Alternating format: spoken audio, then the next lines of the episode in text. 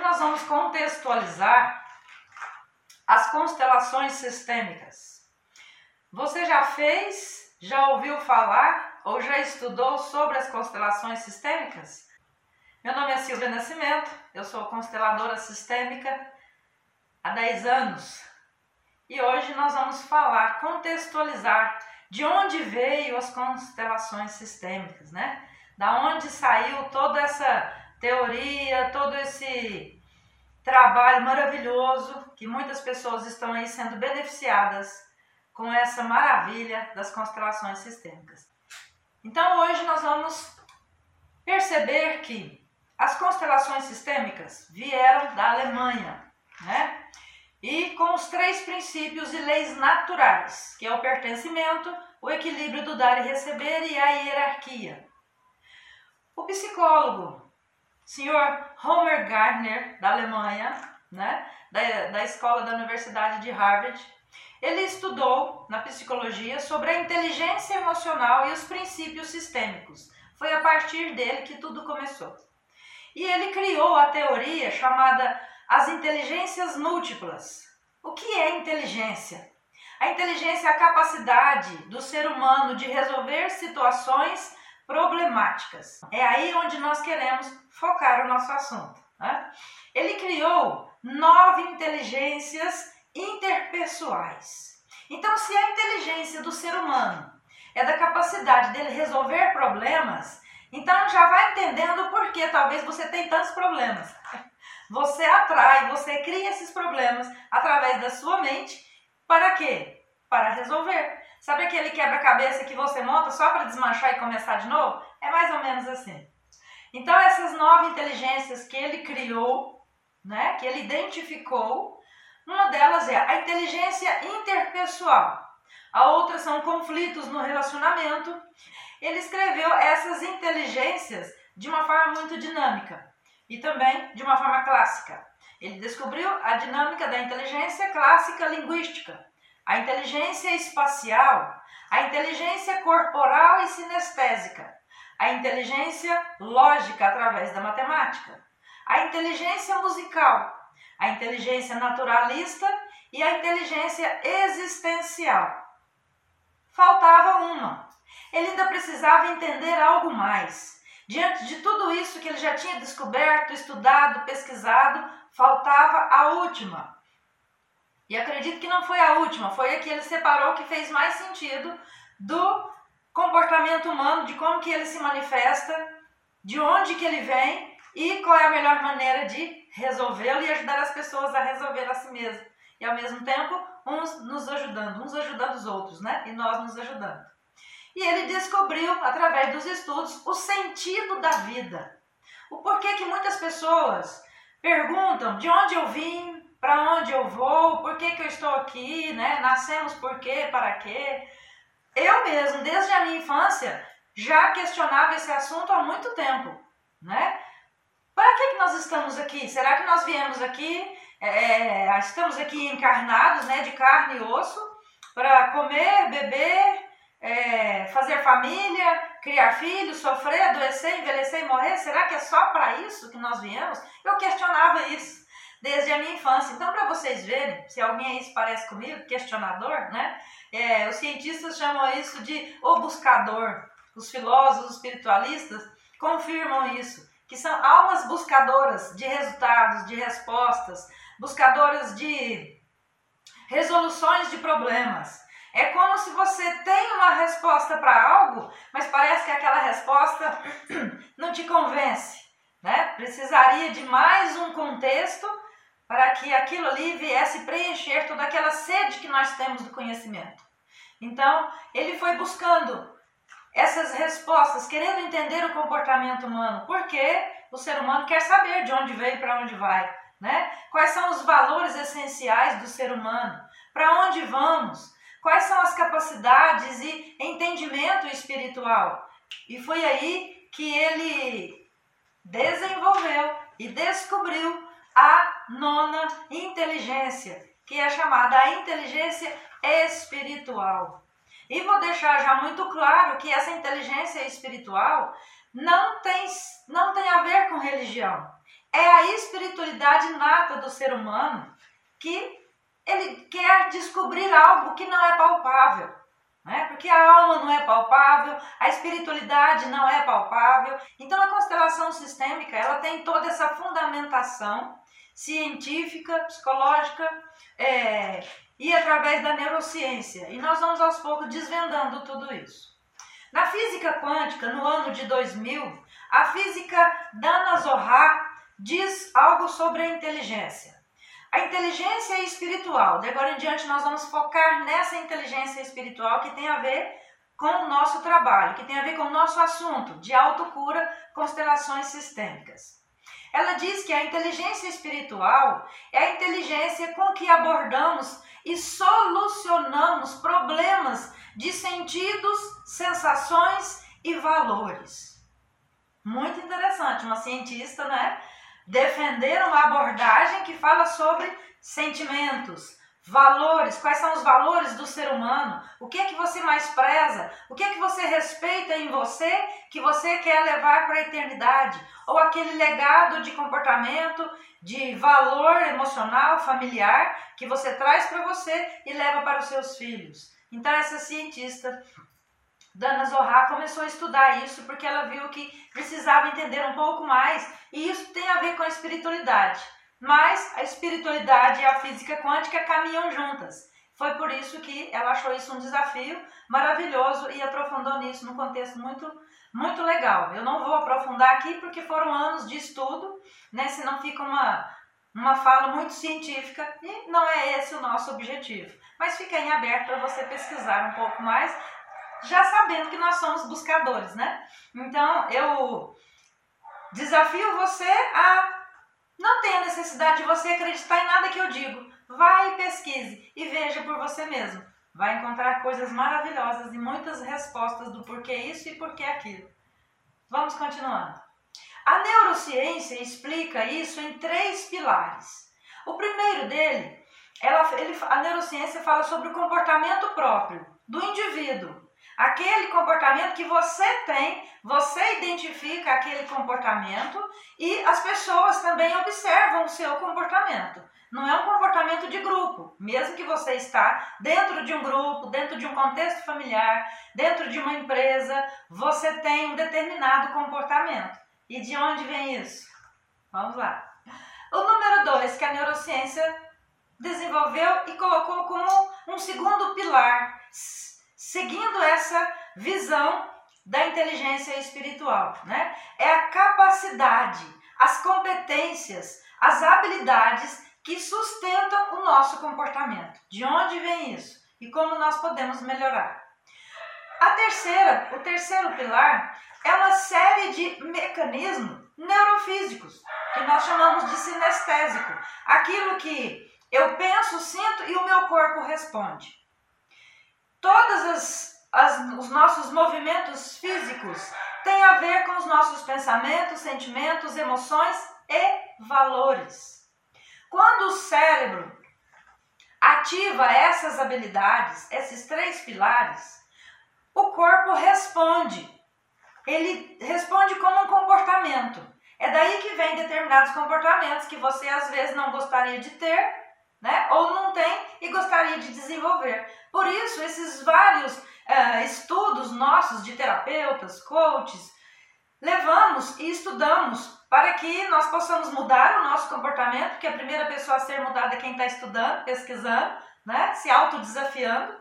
E um segundo passo é levar pessoas a se autodesafiarem, é saber o para que mais, de onde vem o nosso comportamento e como nós podemos mudar. Então vem dessa inteligência espiritual, né? É identificar a parte do cérebro que ativa essas percepções espirituais. Amor, compaixão, raiva, ódio, tudo isso vem de uma parte do cérebro e a neurociência comprova isso. Então, todo o nosso trabalho das constelações sistêmicas tem esse embasamento científico. Quando nós falamos de que para experimentarmos a conexão do mundo e nós, nós precisamos entender um terceiro ponto, ó, nós e o mundo. O que seria esse segundo ponto? Essa inteligência, essa consciência que cada ser humano tem como indivíduo, que nós chamamos de uma consciência individual. A família nós chamamos de uma consciência familiar. O planeta nós chamamos de uma consciência maior e Deus uma consciência universal. Então é essa hierarquia de consciências espirituais que nós estamos falando e nós fazemos parte desse contexto. A neurociência identificou que pessoas que rezam, que são é, levadas a ter uma religião, que tem um, um, nível de oração pequeno, médio ou grande, não importa, que tem uma fé, né, acessam esse coeficiente de espiritualidade, essa inteligência espiritual. E quando nós adentramos nesse contexto de uma pessoa que reza, que ora ou não, eles entenderam que pessoas espiritualistas que nem sequer nunca pisaram num, num território uh, religioso também têm essa inteligência espiritual. Então, pessoas que nem religião têm, têm essa inteligência espiritual. Então, independe de religião. O contexto das constelações sistêmicas é um movimento espiritual, mas não tem a ver com religião. Religião significa religar a Deus, religar algo que foi desligado e precisa religar. Então, segundo o nosso contexto, nós estamos ligados, nunca fomos desligados de Deus. Isto é espiritualidade, ok? Segundo a neurociência, a religião não é sinônimo de espiritualidade. Bert Hellinger, um filósofo também alemão, ele foi ah, padre, sacerdote cristão dentro da Igreja Católica por 16 anos. E ele foi levado a dar as, os primeiros passos do cristianismo com os Zulus na África do Sul. Bert Hellinger, ele entendeu todo esse contexto da psicologia, da neurociência, da física quântica e ele contextualizou isso da maneira com que ele já sabia, como ele aprendeu e como ele ensinou a religião católica cristã lá na, com os Zulus na África do Sul e como ele também aprendeu aquela cultura e trouxe para ele. E isso é maravilhoso. Então, Bert Hellinger fundamentou todo esse contexto e deu o nome de As Ordens do Amor. Ele entendeu que tudo que existe é amor. Tudo, tudo que conduz o ser humano a fazer qualquer atitude vem e provém do amor. O ser humano é puro amor. Mas de onde então vem tantas coisas que nós percebemos que não têm a fundamentação no amor? Por exemplo, o amor que conduz às doenças, ao sofrimento e à morte. Ele contradiz isso com o amor que também conduz à alegria, a saúde e a vida. Então, também o amor tem duas polaridades. E esse amor, ele diz que quando ele vai para essa polaridade de levar à morte, é porque ele está em desordem. Por isso ele deu o nome do primeiro livro dele, As Ordens do Amor. Eu convido você a ler esse livro. Você vai se maravilhar com todo esse contexto. É um livro super dinâmico, aonde ele ensina de onde vem essa inteligência emocional, como ela, essa espiritualidade funciona, nós como indivíduo, como família, como grupo, como sociedade, como mundo, como planeta e onde Deus está nisso. Ok? Vamos lá. Então, não é o amor em si que pode nos adoecer, ou promover saúde, e sim as ordens por onde vem esse amor. Então veja bem, não é o amor em si que conduz às doenças, sofrimento e morte. Não é o amor em si que conduz à saúde, à alegria e à vida. É o contexto que esse amor caminha que chega a esses resultados. Vou dar um exemplo. Observe a água. A água, ela serve para nos alimentar. 70% do nosso corpo é água. Mas se você pular numa piscina que você não sabe nadar, você pode morrer afogado com água. Entendeu? Um rio. Se você. O rio, ele é feito para seguir um, um, um percurso só. Um curso só e de repente ele recebe alguns desvios e o objetivo dele final é chegar ao mar. Então não é o amor em si que traz essa desordem. Então não é a água em si que traz essa desordem. Existe essa polaridade. Mas então o que é que traz essa desordem? É o caminho que o amor, é o caminho que a água faz, é o caminho que a nossa vida faz, que chega a alguns destinos, algumas consequências que nós não queremos e não entendemos. E assim nós precisamos compreender um pouco mais esses princípios que Bert Hellinger trouxe para nós e definiu também em três princípios, em três leis naturais. Por que naturais? Porque são próprias do ser humano. Acontece na vida, no contexto, na história de toda a humanidade, independente de, de crença, de cultura, de religião, de família, de bem-sucedida ou não. E quais são esses três princípios? O primeiro princípio vem do pertencimento de que todos nós, de alguma forma, pertencemos ao nosso núcleo familiar. Nem sempre as respostas estão claras na nossa frente. Nem sempre tudo que nós denominamos como resultado é aquele fim último. Tem algo atrás disso, tem algo por trás que eu preciso entender. Então, veja além do óbvio. Acha aí esse nosso vídeo e assista quando Bert Helling fala desse pertencimento, ele quer dizer algo um pouco mais profundo. Quando ele diz assim, nada e nem ninguém pode ser excluído, o que quer dizer isso? Tem uma live aí que eu falei sobre o aborto, eu uh, sugiro que você também veja. Quando nós falamos de nada e nem ninguém pode ser excluído, ele quer dizer o seguinte: nós precisamos entender que na nossa família existe uma ordem. Uma ordem de nascimento, quem veio primeiro? Na linha dos irmãos, quem veio primeiro? Na linha dos pais, com, dos nossos pais com os irmãos deles. Então, na nossa linha genealógica, na nossa árvore genealógica, quem veio antes de nós, quem veio primeiro de nós são os nossos pais. Independente se você os conheceu, independente se você teve contato, se você gosta ou não dos seus pais, se você se dá bem ou não, eles vieram primeiro e você pertence a esse núcleo, certo? Vamos supor que você foi criado por avós, tios, orfanato, por uma tia, não importa, você veio dos seus pais, ponto, final. E por assim adiante, nossa árvore genealógica, os nossos pais vieram dos nossos avós, tataravós e bisavós. Ok? Quando acontece dos nossos pais se separarem e um dos dois faz com que nós, consciente ou não, tomamos partido de ficar ao lado do pai ou da mãe, automaticamente nós estamos excluindo um deles.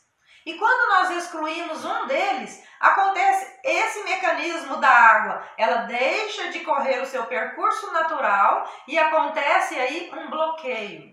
Um bloqueio na nossa vida. Por quê? Porque nós somos filhos e filhas de pai e de mãe, 50% de um, 50% de outro. Independente de quem eles foram, do que eles fizeram, da forma que nós consideramos que fomos amados ou não. Independente disso, isso é uma lei natural. Somos filhos e filhas e esse é o nosso lugar. Então, todas as vezes que nós entramos em conflitos com os nossos pais, todas as vezes que nós excluímos um dos nossos pais, todas as vezes que nós excluímos um dos relacionamentos anteriores que os nossos pais tiveram antes de conhecer a nossa mãe, e nesse relacionamento nasceram filhos, e aí eu não sou mais aquela filha só do meu pai e da minha mãe. Se os meus pais tiveram filhos antes de se casarem ou antes de eu vir ao mundo, eu já não sou mais a primeira, talvez eu não sou a segunda e nem a terceira. Então é disso que Bert Hellinger está falando. Essa lei é natural. Todos precisam ser contados porque todos têm direito. Inclusive os abortos, inclusive os natimortos, inclusive os abortos naturais e abortos provocados. Vejam aí a maravilha do vídeo sobre abortos. Você vai uh, se assustar com tanto conteúdo denso, mas ao mesmo tempo libertador. Você começa a entender a dinâmica da vida, dos relacionamentos, o porquê que esse amor, que nós somos frutos desse amor, toma caminhos que nos traz a doenças e nos leva a uma morte é, trágica. Acidentes, assassinatos, ah, é, situações consecutivas de abortos, de casamentos, famílias que vários casais não se dão bem. Então, consecutivamente, você com seu casamento já está em termos fadado não dar bem no seu casamento. E aí faz aquela força para dar certo, e vai daqui, vai dali, e quando vê os dois estão se acabando. Por quê? Porque naquele contexto familiar, você tenta permanecer essa lei de pertencer, de ser igual, de ser semelhante. E quando você sai dessa regra de ter um casamento diferente, uma escolha diferente, inconscientemente você faz um movimento daquele rio que é bloqueado na sua vida de que você não pertence. Por quê? Você passa a ser a, ter um comportamento diferente daquilo que você foi criado, do seu núcleo, da sua consciência coletiva familiar. A segunda lei natural é a lei da ordem, de quem veio primeiro nessa ordem de nascimento. A mesma coisa quando você se casa. Vamos supor que você casa com uma pessoa e essa pessoa já tem um filho ou já teve um relacionamento amoroso antes de você todos os relacionamentos amorosos anterior a você com o seu namorado ou com a sua namorada tem que ser acolhido no seu coração. Perdoado? Não, acolhido.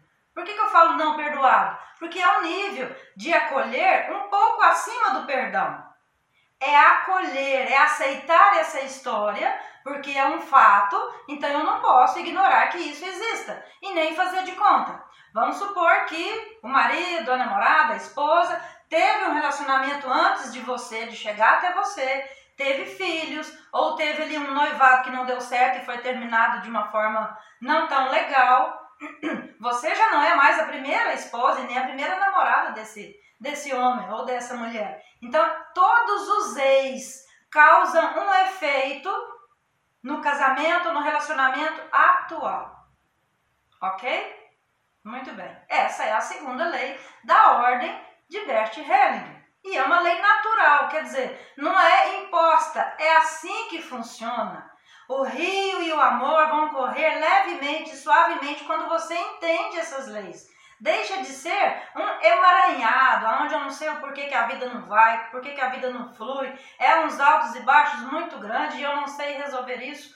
É essa inteligência espiritual que está faltando você ter essa melhor compreensão. Vamos lá. A terceira lei natural que Bert Helling desenvolveu é a lei do equilíbrio, a lei do dar e receber. Mas de que, que isso está falando? Quando nós recebemos o amor da mãe e do pai, nós recebemos, ok? Nós nascemos. Mas nós precisamos fazer uma dinâmica de um nível um pouco maior, que é tomar esse amor dos nossos pais para nós. É como se alguém dá para você um anel. Ó, eu tô te dando, recebe. Você recebeu porque alguém te deu, certo? Tudo bem, até aí. Mas como que o nosso rio ainda continua não fluindo? Porque eu entendo de uma forma inconsciente ou consciente que eu recebi esse amor, essa vida que veio da minha mãe. Mas na verdade eu não tomei essa vida para mim e não fui seguir a minha vida, seguir o meu caminho com as minhas próprias escolhas, desenvolver as minhas próprias capacidades e habilidades na vida. É aí aonde nós percebemos que 95% da nossa vida é inconsciente e 5% é consciente. Então você pode dizer me perguntar assim: "Uai, Silvia, mas então e o livre-arbítrio que Deus nos deu?" Ele deu, tá dado. Mas desde que nós entendamos essa inteligência espiritual de que o livre-arbítrio também tem uma ordem de fluir. O livre-arbítrio é uma lei universal. Deus deu, tá dado, mas você tomou esse livre-arbítrio para você? Ok, então assume todas as responsabilidades que vêm junto. Porque vem junto responsabilidades e vem junto consequências. É isso que nós chamamos de karma. Karma significa ações. Ações que eu fiz e que elas têm consequências e eu preciso assumir essas responsabilidades, que é o Dharma, que é o que é que eu vou fazer com isso? O que, que eu vou fazer com as minhas habilidades no mundo? Onde eu vou colocar elas em prol do maior bem para o maior número de pessoas? É isso que significa karma e dharma.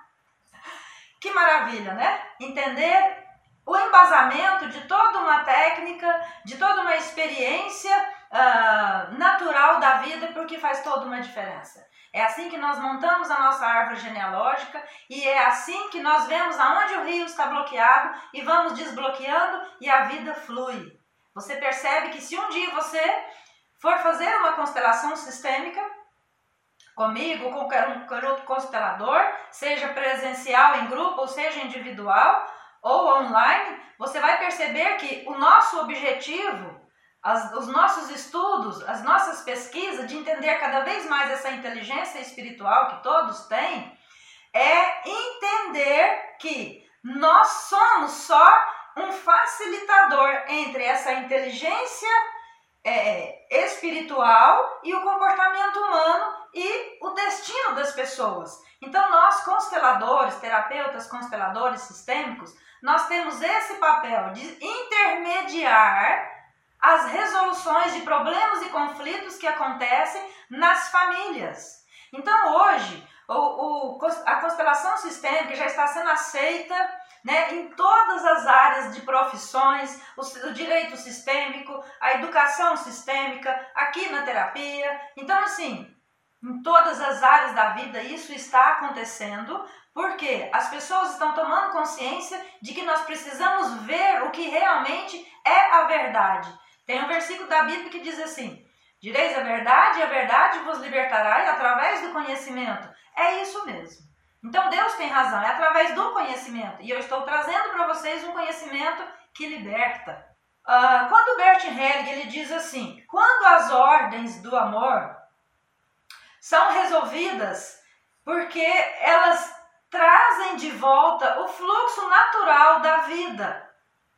Você volta a ser saudável, os conflitos, aqueles nós que estão emaranhados, são dissolvidos e aí você pode ter uma vida, uma posição e uma postura melhor no mundo. As constelações e essa teoria que eu estou trazendo para você, ela amplia a percepção dos relacionamentos resolvendo os conflitos, doenças, dificuldades financeiras, bloqueios, bloqueios. Afinal de contas, o rio, a vida, veio para ser vivida, mas para ser vivida com integridade espiritual, ela precisa fluir.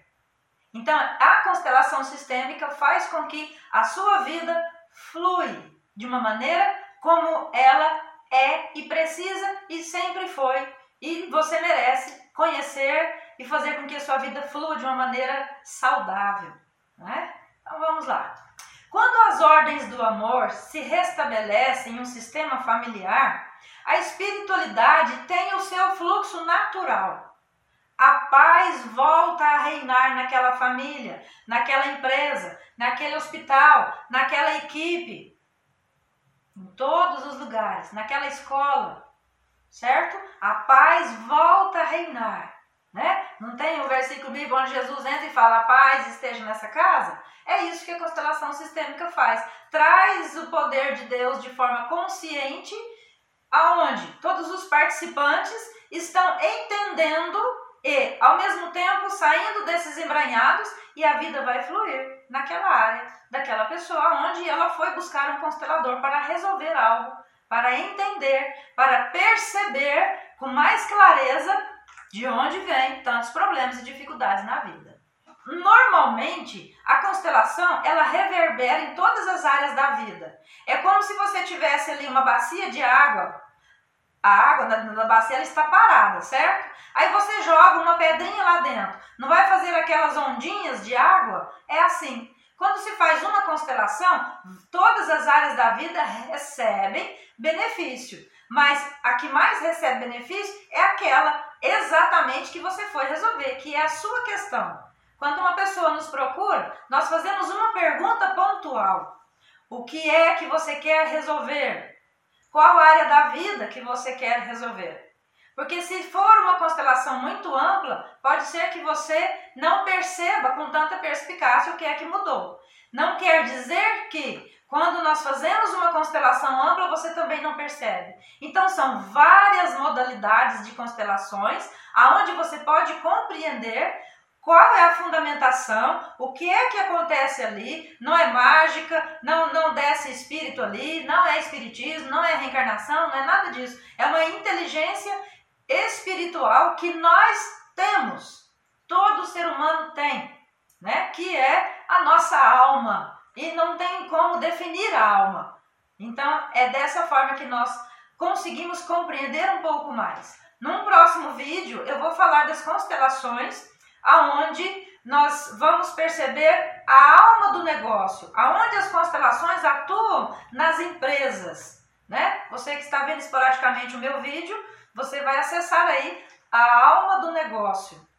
Então, só a teoria, quando nós trazemos aqui as teorias de todos os nossos vídeos que estão aí no meu canal, você já vai entender muito dessa dinâmica das constelações. E quando você lê, quando você estuda um livro, o seu rio já vai tirando as pedras sozinho. O seu rio vai saindo os galhos, vai saindo as árvores, vai saindo aqueles peixes mortos que está lá dentro do rio. Só de você tomar consciência dos fatos, você já recebe aí uma liberação dessas, desses obstáculos que estão na sua vida. Tudo bem? Maravilhoso. Isso, ok. Por isso, que as constelações são chamadas de movimento espiritual prático. Eu dou um pouco da teoria e logo em seguida nós fazemos a prática, porque ela é uma vivência. Você vivencia a sua própria constelação ou você vivencia a constelação de outra pessoa, sendo ali um participante, um representante ali de alguém ou de algum contexto que aquela pessoa quer representar e resolver. Por isso a constelação é chamada movimento espiritual, nada a ver com religião, ok? Muito bem. A constelação, ela, ela consegue reconfigurar a família, ela consegue reconfigurar uma empresa, ela consegue reconfigurar uma enfermidade que uma pessoa carrega, certo? Ela traz reconciliações de muitos conflitos, de muitos mal entendidos, de filhos com desavenças com pai, sem motivo aparente, com assassinatos, com pais que matam filhos, pais e avós que estupram netos e filhos. Então, é tantas histórias que nós sabemos aí. E uma coisa muito importante que eu quero ressaltar aqui, que todo terapeuta constelador, ele tem que desenvolver, se ele não tem isso nato nele, eu tenho isso bem desenvolvido, que é o não julgamento. Nenhuma situação que você vê de alguém fazendo uma atitude, alguma coisa assim, todas as vezes que você julga, você está julgando o seu próprio sistema, porque o outro é seu espelho. A situação do outro pode ser semelhante à sua num contexto diferente. Então, o julgamento, ele tem nota zero, né? Ele não pode estar dentro do nosso contexto de terapeutas e muito menos de ninguém, né? Por isso que Deus, Jesus já falava, julgueis e sereis julgados, com certeza. A mesma pedra que você julga é a mesma pedra que você vai ser acertado e julgado. Então, seja ausente de julgamento de qualquer situação que você talvez não concorde, de que talvez você não aceite. Queira entender primeiro a base, o porquê, de onde está vindo isso. E é esse movimento que a constelação faz e resolve muitos conflitos em todas as áreas da vida. Vamos falar agora como que, acontece, como que é a contextualização que nós chamamos de campo morfogenético. O que é que acontece quando nós desenvolvemos uma constelação sistêmica? Nós convidamos um grupo de pessoas ou a constelação é feita individual. Quando a constelação é feita individual, nós usamos alguns objetos que representem as famílias ou o que, que a pessoa quer desenvolver. Atrás de mim aqui você deve estar tá vendo uns bonequinhos da Playmobil. Nós usamos esses personagens que representam as pessoas ou que representam as situações que nós queremos resolver, que é a questão que o cliente chega querendo resolver, certo? Então, tanto os bonecos quanto pessoas vivas trazem respostas para nós, porque não são as pessoas vivas que estão ali representando que vão saber da resposta. E também não são esses bonecos que vão falar, que tem ali que baixo algum espírito, nada disso. o constelador é treinado para fazer uma leitura desta representação familiar e chegar a um, uma fundamentação, uma raiz da onde que está a questão do problema que o cliente quer resolver. Então, campo morfogenético, eu vou contar uma história para ilustrar, ok? Porque é bem científico e eu vou ilustrar aqui para que você compreenda de uma forma maravilhosa e bem leve.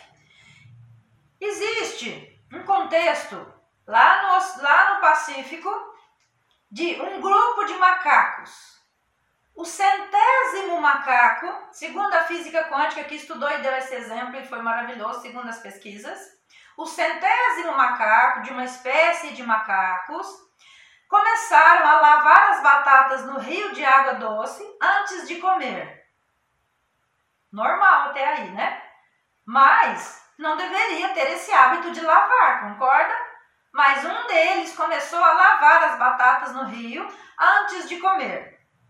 Quando ele menos esperou, todo o grupo, toda a espécie lá do Pacífico estava fazendo a mesma coisa. Então nós somos frutos de hábitos e comportamentos de sistema que nós nem sabemos o porquê que às vezes temos esses hábitos e comportamentos. Então, seguindo esse exemplo desses macacos, um macaco começou a lavar as batatas no rio de água doce, lá no Pacífico, e todos os outros começaram a seguir o movimento dele e faziam a mesma coisa.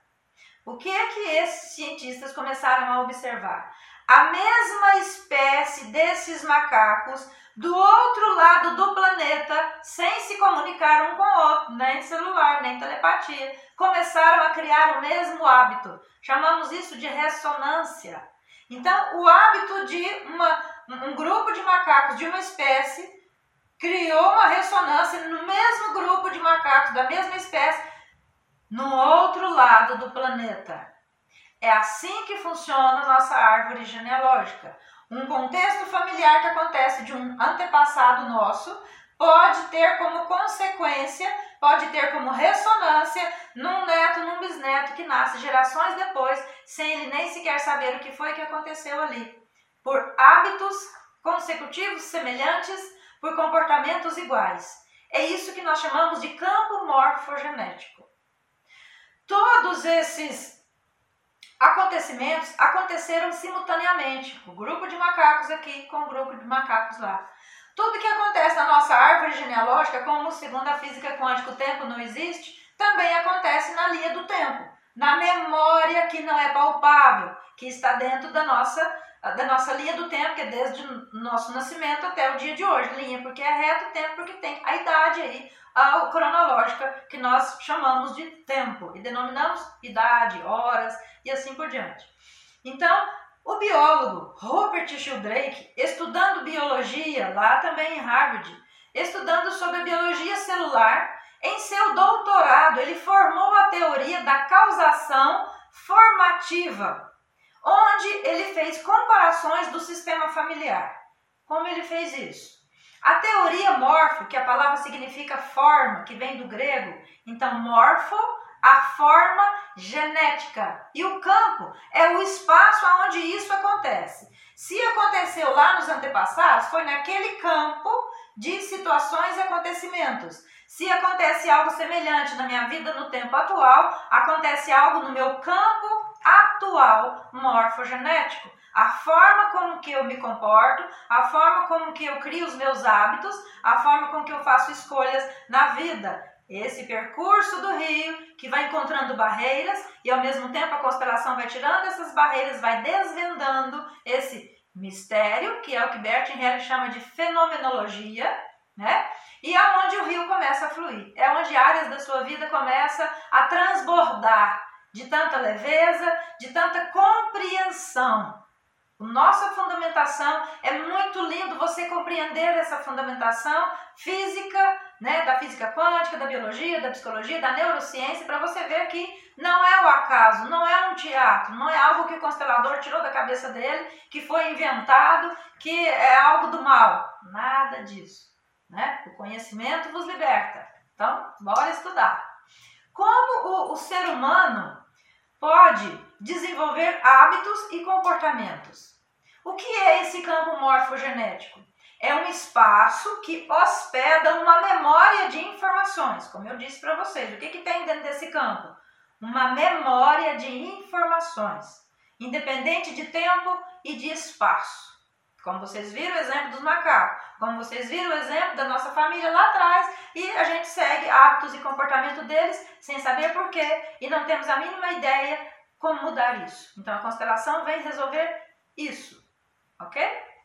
Então é esse espaço aonde tem essa memória de todas as informações. Como se faz uh, um cristal? Como que uma samambaia nasce? Você planta às vezes um galinho de uma, de uma determinada planta, né, uma muda. Você pega ali na rua, você pega na, na beira de um rio, você ganha de alguém, você leva para um outro vaso, uma outra terra, um outro lugar totalmente diferente. O que, que nasce ali? Pelo menos né, deveria.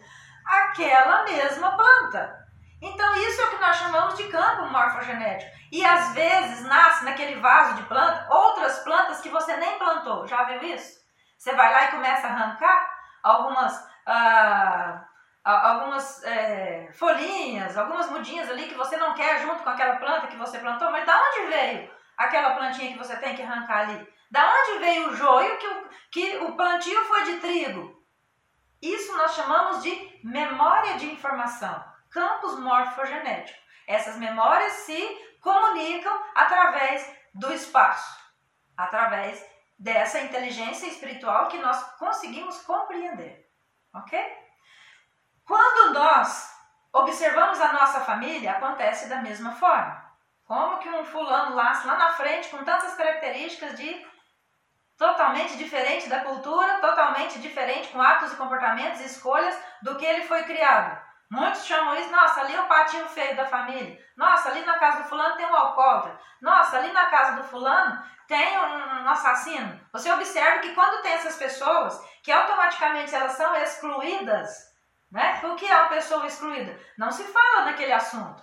Vai, vai ter uma festa. Raramente você vai chamar um parente que ele é um traficante de droga. Logo, um babado vai acontecer ali. Isso é uma exclusão. Ah, Silvia, então quer dizer que eu preciso chamar essa pessoa em toda festinha, sabendo que vai acontecer algo? É você não julgar, olhar para essa história, abrir uma constelação e entender isso, que essa pessoa pode ser liberta na constelação, porque ela pode estar dentro de um campo morfogenético de outros antepassados e por isso ela traz essa história, ela traz esse comportamento para que algo precisa ser visto. Por isso que em todas as famílias tem um buscador.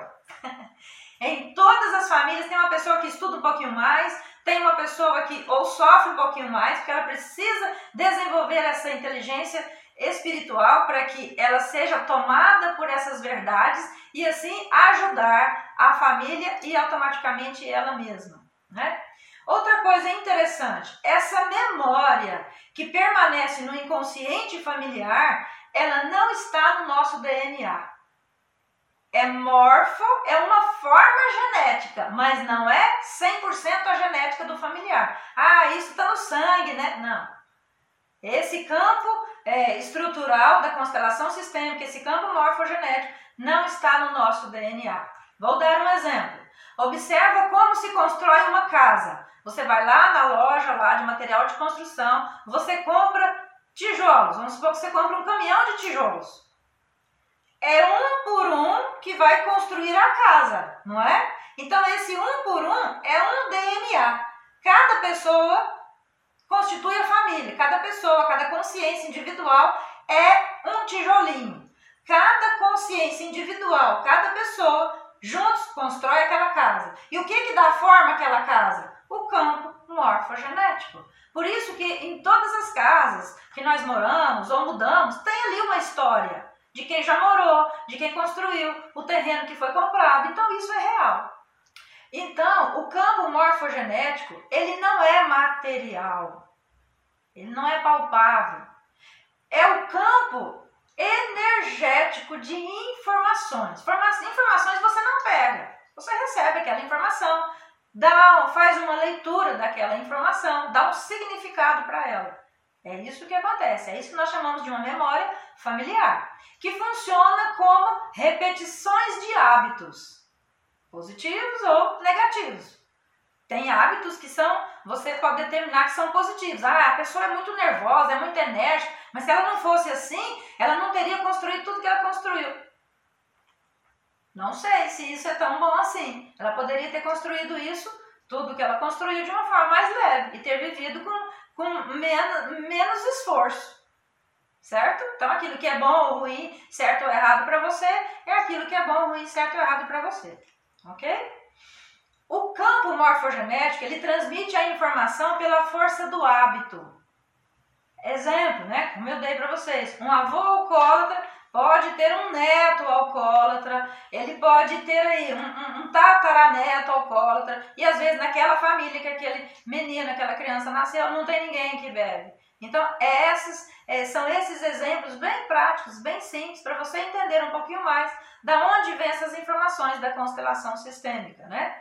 A família, cada uma das nossas famílias estão dentro de um campo morfogenético. Um campo. Vou fazer esse gesto aqui, como se fosse uma bola, né? É um campo, um espaço de memória coletiva. Yang e Jung uh, responderam isso como inconsciente coletivo. Então, observe que muitas famílias se identificam, elas têm campos morfogenéticos, informações e memórias, hábitos e comportamentos semelhantes. Você já apaixonou por alguém que aparentemente foi assim, amor à primeira vista e, e se comunicam e conversam como se já conhecessem há muitos anos? Alguém diz assim, nossa fulano, parece que na nossa amizade, o nosso amor é de outra vida. É aí, é daí que vem essa resposta, entendeu? Cientificamente é traduzida por esses campos morfogenéticos, né? Vamos supor que tem uma mulher que tem rejeição por homens e ela insiste ou ela tenta casar, se dar bem. Aí de um marido ela é traída, do outro ela apanha, do outro ela acontece muitas brigas, muitas desavenças e aí a partir daí ela começa a ter rejeição de casamento e de e de marido. Não, não vou tentar mais porque eu tenho um dedo podre para casamento, alguma coisa nesse sentido. Ou mesmo alguém que abre uma empresa. Uma hora quebra, uma hora o, o, o sócio vai lá e rouba, outra hora os funcionários levam todo mundo na justiça. Então, tudo isso, meus amigos, tem uma fundamentação. E as constelações sistêmicas estão aí para trazer as verdades, trazer aquilo que é. E aquilo que mostra dentro da constelação é aquilo que está no campo inconsciente daquela família, daquela empresa. Quando eu faço consultoria ou mentoria empresarial, é essa explicação, é esse contexto das, das constelações sistêmicas que são chamadas constelações organizacionais, que é voltada para a empresa, ou constelação estrutural, que é refazer a estrutura da família, da onde veio aqueles sócios. Da onde veio aquela empresa, aquela marca que está desenvolvendo, ou precisa melhorar o desenvolvimento, ou precisa desbloquear, ou entrou em dívida e, consequentemente, direto aquilo entra em dívida e a pessoa, a pessoa já desistiu de empreender porque não tem nem como mais sanar aquelas dívidas. Pessoas do próximo, das próximas gerações vão pegar esse campo informacional dessa pessoa que ficou endividada, claro que não foi porque ela quis, e vão perceber que faz de tudo na vida e não consegue se dar bem. Tem que abrir uma constelação, olhar de onde vem isso, por isso as pessoas representam, elas não sabem o que elas estão representando e às vezes nem o constelador tem ideia do que é que está sendo representado ali, mas ele é treinado a fazer a leitura do que está acontecendo. E é através dessa leitura que vem as respostas. Nós chamamos isso das dinâmicas. Então, está na memória do sistema familiar inconsciente e isso se repete.